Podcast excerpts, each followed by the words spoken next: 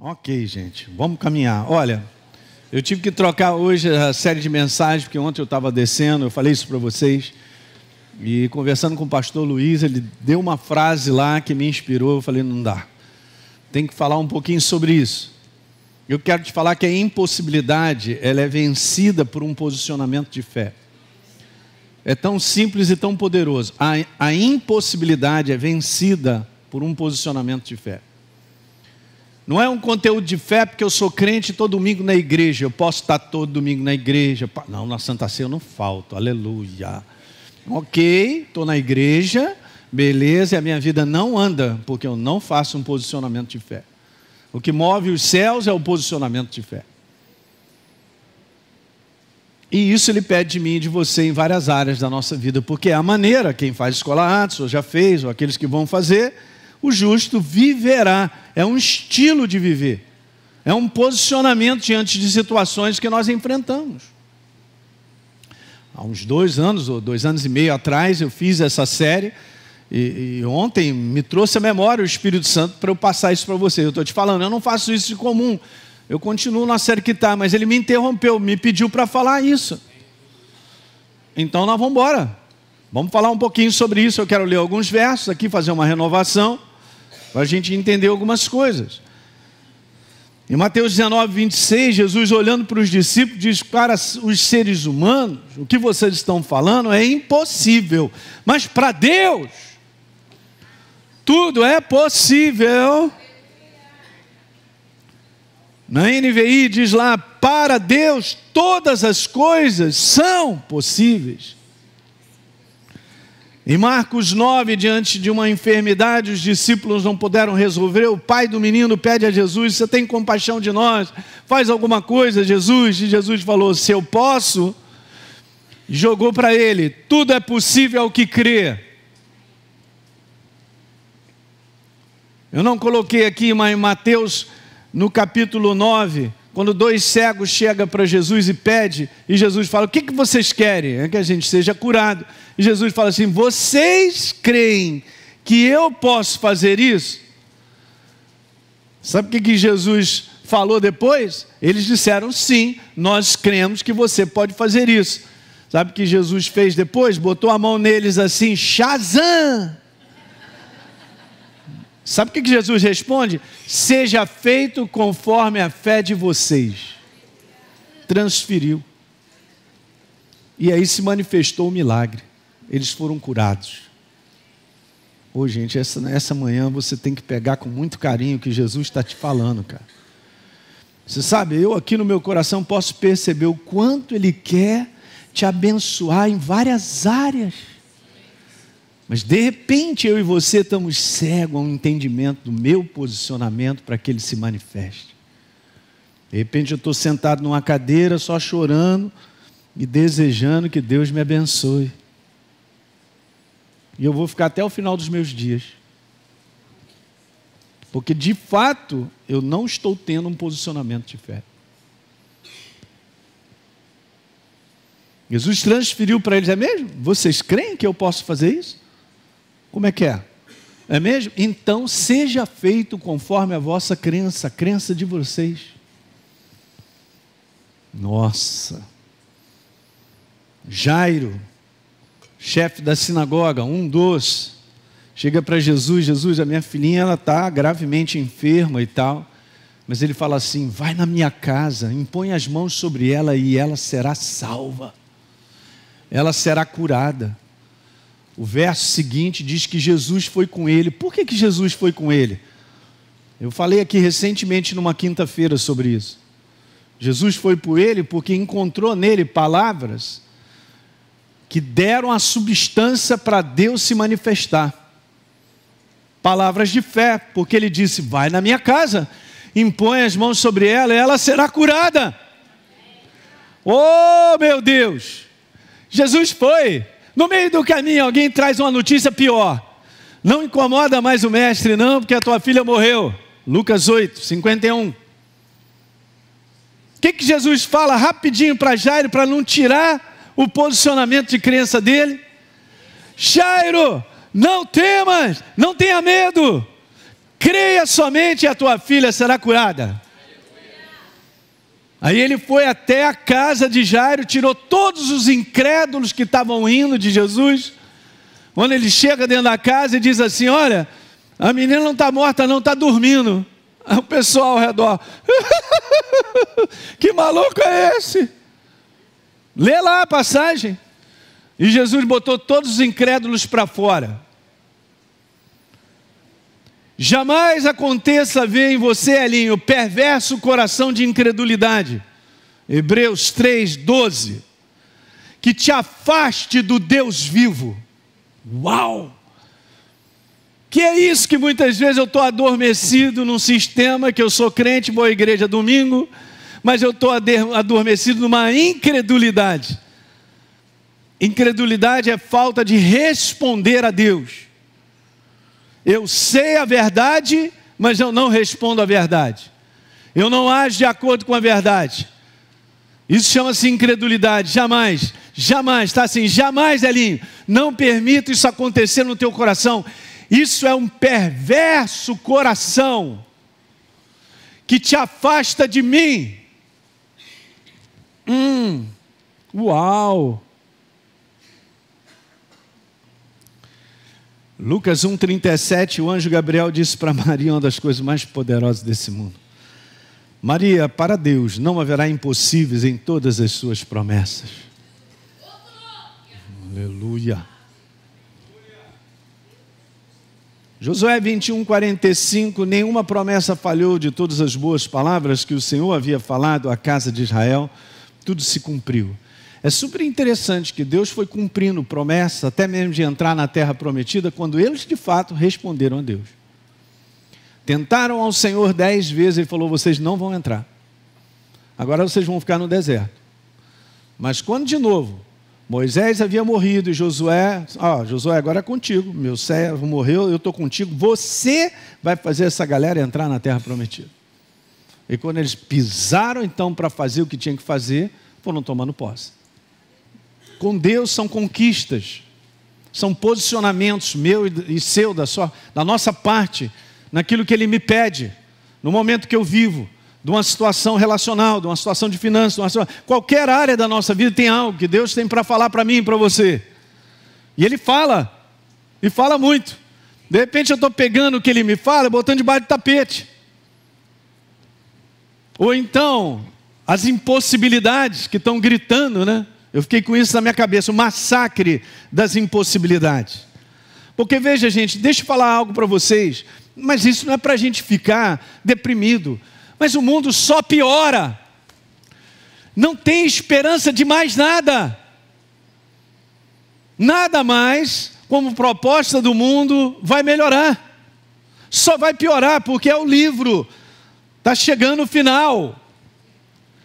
E o tempo do fim é esse tempo ruim, é o tempo que Jesus falou. Caramba, cara, esse é um tempo tribulacional, de uma prova intensa. Se eu não tivesse abreviado o tempo tribulacional que vocês passariam, nem os eleitos permaneceriam. Uau! Fala aí. Como é que a gente enfrenta esse tempo que tudo piora? A confiança nas pessoas piora, as instituições pioram, a falta de respeito piora, a insubmissão, a falta de ordem, a saúde nem se fala, hein? áreas, a família piora, nível de trabalho piora, serviço piora. Fala aí.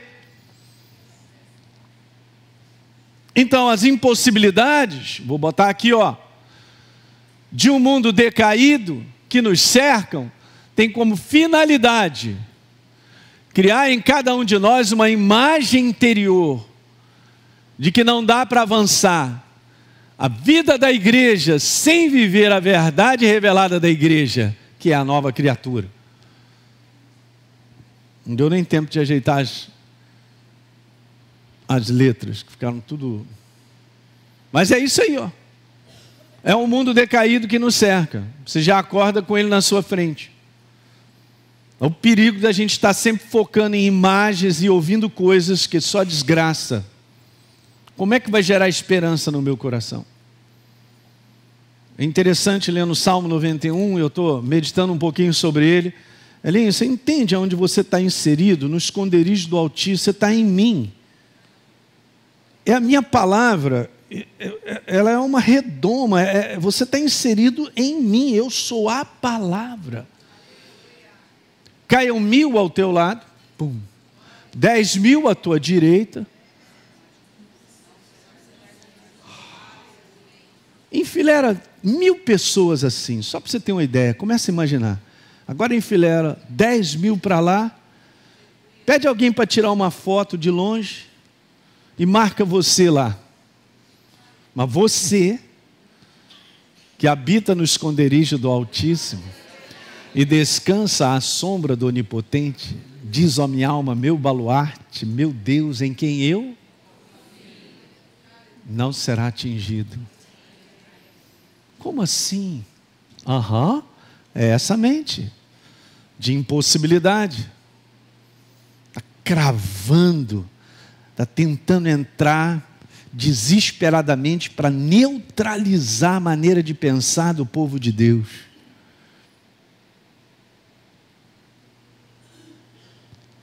Está gerando medo, medo está se multiplicando. A força do medo. A linguagem desse mundo natural é de impossibilidade, porque é a realidade que ele enfrenta.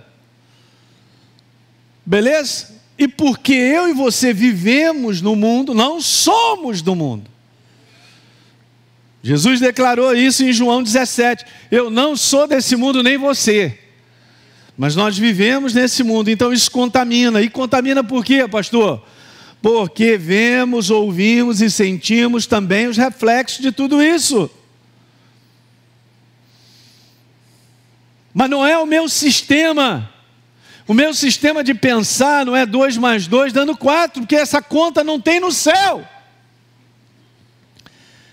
No sistema de pensar meramente humano, o diagnóstico levantou para você morrer daqui a três semanas, mas não vai. Que o Senhor é a nossa cura.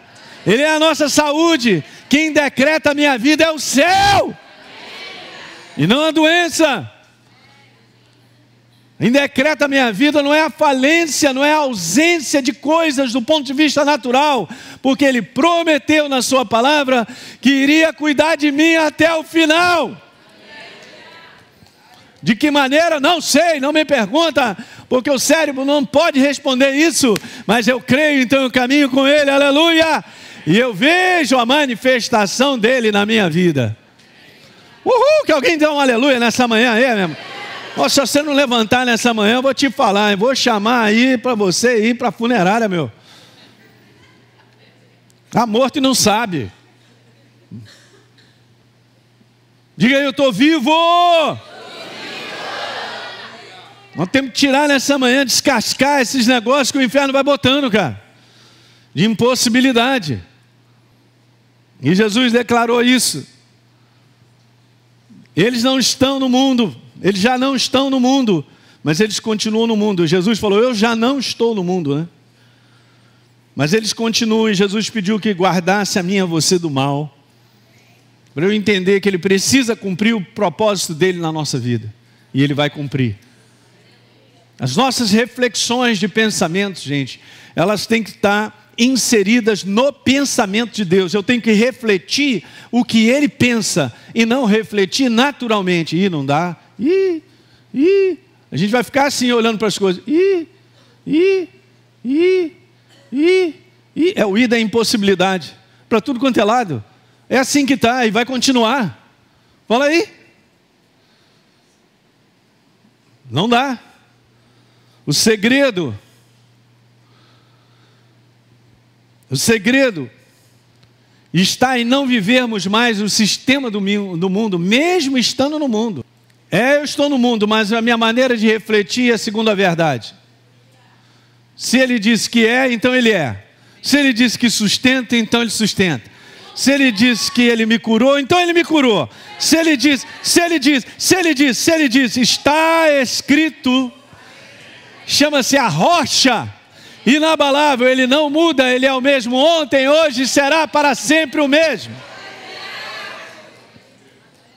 cralabachai. É que é isso! Não, mas de maneira natural, não vai conceber mesmo. Não permita você ser governado pela sua racionalidade, por favor.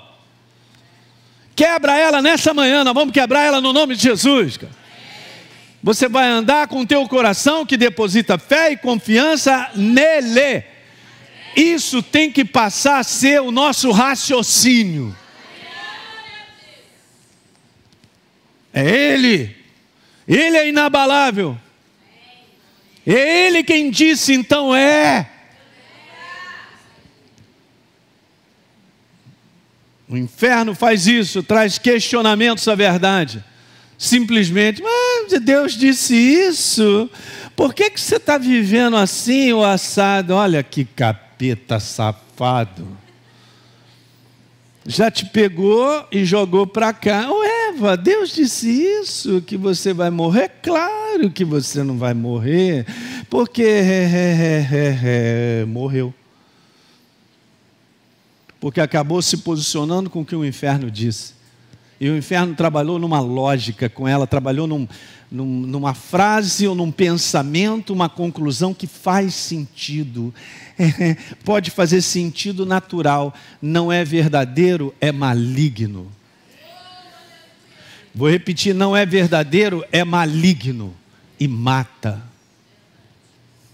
É por isso que Deus pediu que eu e você andássemos por aquilo que nós crescemos de coração.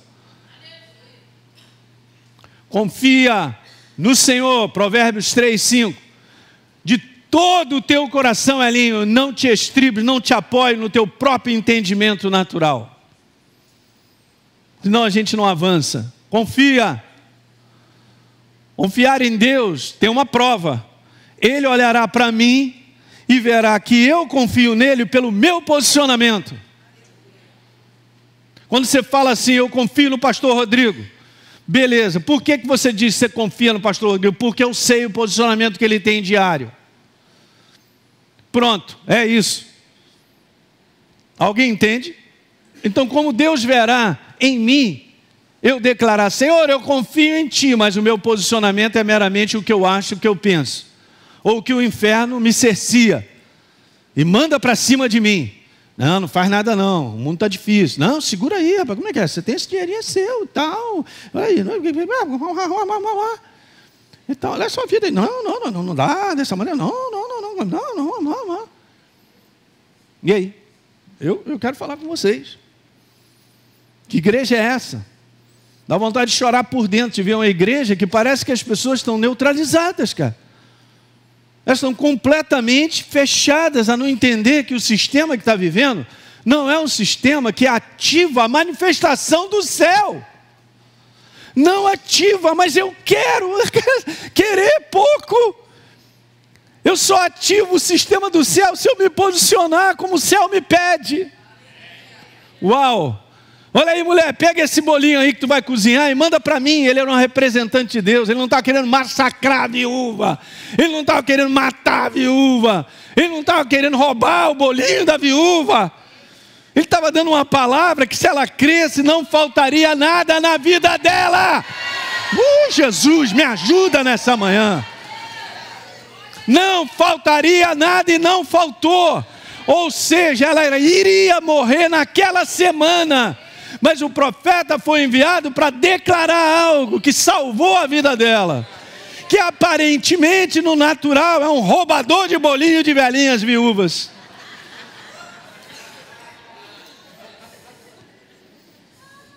Se fosse croquete da Osana, o último croquete, Osana. A velhinha comeu croquete com o filhinho. Entende, gente? Deus trabalha assim na minha vida e na sua. Não permita que o inferno te paralise. Seja um homem ou uma mulher de fé. Não é um homem ou uma mulher melhor que os outros, eu não sou melhor do que ninguém, mas responda a Deus no que Ele está te pedindo hoje. Seja ousado e você vai ver o milagre.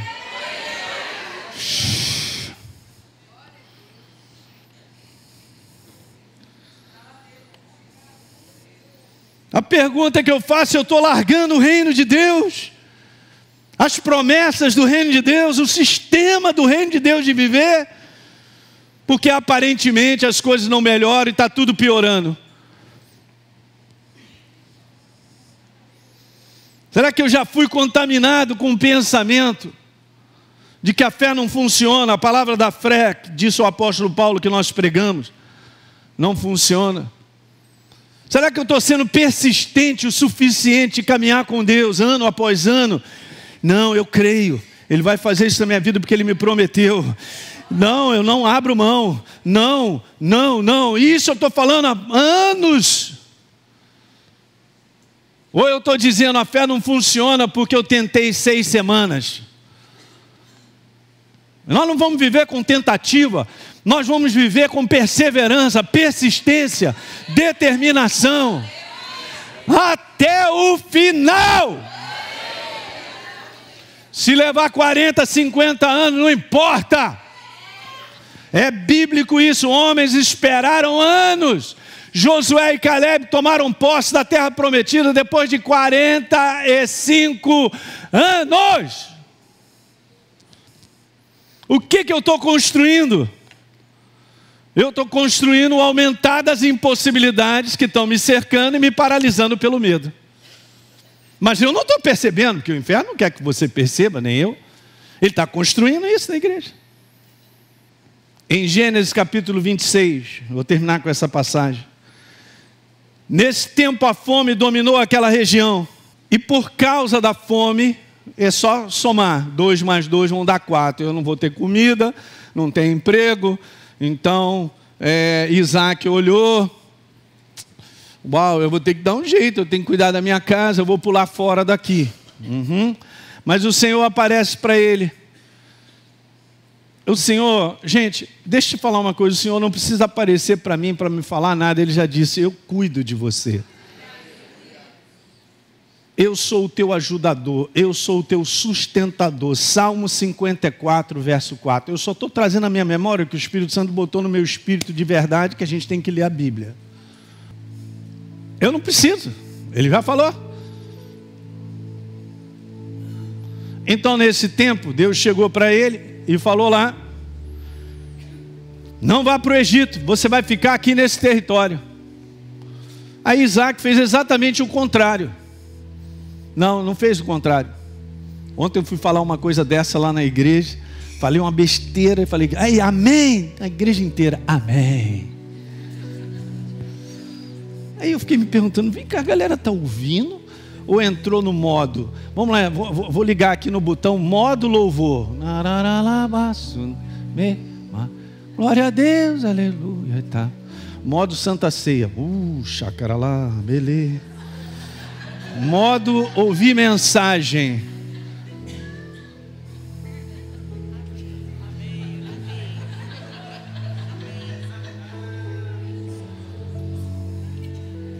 O que foi mesmo que o pastor falou? Isso a gente tem que analisar a nossa vida, hein? Cada um de nós. Você vai ficar nesse território, faça o que eu digo, rapaz. Olha Deus. Porque a proposta de Deus é claro que não é abençoar, amém? Oi. Não, pera um momento, mas a terra é de fome, não vai sobrar para ninguém. Eu quero só falar uma coisinha: nós somos aliançados, somos filhos, tá? Beleza. Então Deus já olhou, falou: Não, você não vai sair daí. Sou eu que vou promover, vou promover milagre na tua vida. Você vai ficar onde eu determinar. Não, mas aqui não vai dar nada. não vai dar nada, né? Então tá bom, vamos continuar. Você vai ficar aí. Eu estarei ao seu lado abençoando você. Você percebe, gente, está muito nítido Deus falando assim que depende do posicionamento dele. Eu digo, não vai. Você vai. O que, que ele vai fazer? Nada, nada. Mas ele respondeu, Isaac respondeu, tá bom. Então eu vou ficar. Darei todas essas terras a vocês e aos seus descendentes, cumprindo a promessa que eu fiz ao teu pai, Verso 4: Farei que os seus descendentes sejam numerosos, eles serão uma bênção para todas as nações. Olha, já pensando na tua vida sendo bênção para outros. Porque nada te faltando, você pode ajudar uma outra pessoa. Verso 5. Farei isso porque Abraão obedeceu. Ó, oh, farei isso porque Abra Abraão me respondeu. Ó, oh, farei isso porque Abraão. Oh, ah, ah, ah? Jesus faz. Não faço enquanto você não responder. Verso 6. Então Isaac ficou e respondeu a Deus. Então veja o que acontece no verso 12. Naquele mesmo ano, Isaac teve uma colheita abundante, colheitas abundantes. Cada semente rendeu quantas vezes? Uhum, porque foi abençoado pelo Senhor através da obediência e da resposta de Isaac. A proposta de Deus é sempre bênção, cara. O que está acontecendo comigo? O inferno está querendo roubar a tua bênção financeira. Ele está querendo roubar a tua bênção de relacionamento a tua bênção de saúde. Ele está querendo roubar e está travando a igreja, porque o sistema é responder a ele. Uau! Então Isaac, como eu e você, não viveu num mundo de facilidade. Mas Deus disse: Não saia, porque eu sou contigo e te abençoarei. É como se Deus dissesse assim para a gente: Ó, Enfrente as lutas, porque eu sou contigo. Em frente. E eu te abençoarei. Você verá o resultado da minha bênção. Esquece o resto aí. Ninguém enfrenta e permanece na luta se não acredita que pode vencer.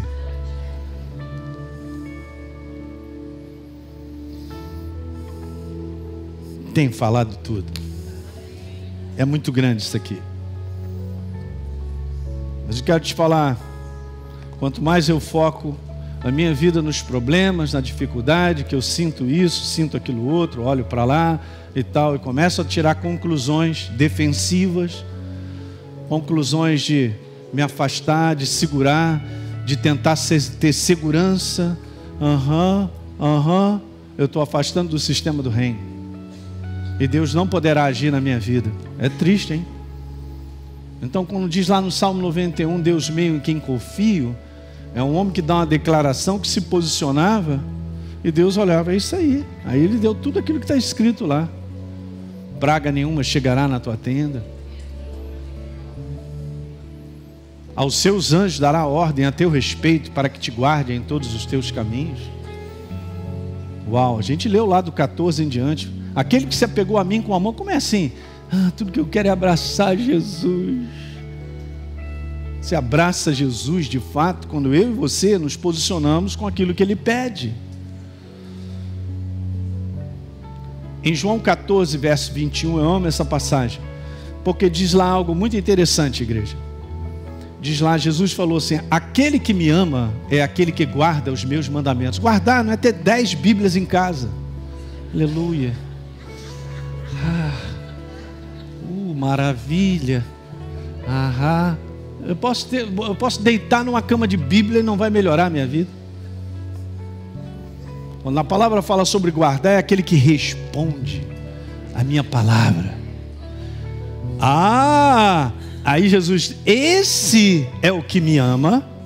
Não é o que eu digo, eu amo você, Jesus, mas não faço o que ele quer. Hum, esse é o que me ama, o meu Pai o amará e eu me manifestarei a Ele. João 14, 21. Chegaram a mãe de Jesus, os irmãos, e disseram para ele: Olha, tua mãe e teus irmãos estão aí, Jesus. E Jesus aproveitou para mandar uma lição, um princípio. Olhou para todo mundo que ele estava dando uma palavra e disse assim: a minha mãe e os meus irmãos são aqueles que fazem a vontade do meu Pai fazem, respondem ao meu Pai.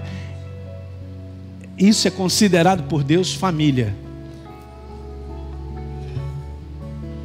Uau! É a mesma coisa. Eu sou família genética só porque é genética, eu estou lá. E a manifestação de colocar o amor na prática? Ah, é isso que faz família. Gente, sinceramente, nessa manhã eu espero que o Espírito Santo tenha falado contigo. Porque é uma última semana que nós estamos aí louvando, engrandecendo a Deus. E olha, eu vou te falar: o que Deus está para fazer como propósito, Ele vai fazer. Mas o que eu estou aqui nessa manhã é para trazer uma mensagem, cara, para te libertar. Uma mensagem dele para você, para as propostas que ele tem na tua vida, para o que ele quer fazer e te abençoar. Alguém está pegando isso nessa manhã? Então vamos embora ficar de pé, glória a Deus. Muito bem, você que assistiu esse vídeo e foi gerado fé no teu coração, eu simplesmente quero fazer um convite para que você receba a Jesus como Senhor e Salvador. É muito simples, basta apenas você abrir o teu coração sem reservas, acreditando nessa obra feita na cruz do Calvário, onde Deus liberou perdão dos nossos pecados para que a gente possa ser transformado numa nova pessoa por dentro. Então, simplesmente, abre o teu coração e, em sinceridade, repita comigo essa oração. Diga assim comigo: Senhor, eu entrego a minha vida em tuas mãos nesse exato momento. Com toda a sinceridade do meu coração, me abro para receber a Jesus como Senhor e Salvador da minha vida escreve meu nome no livro da vida. Cancela o meu passado porque não te conhecia, mas a partir de hoje eu vou andar contigo todos os dias da minha vida. Amém. É simples, é dessa maneira. E agora eu só convido a você continuar firme nessa jornada do todo dia, caminhando com Deus até o final. Um grande abraço.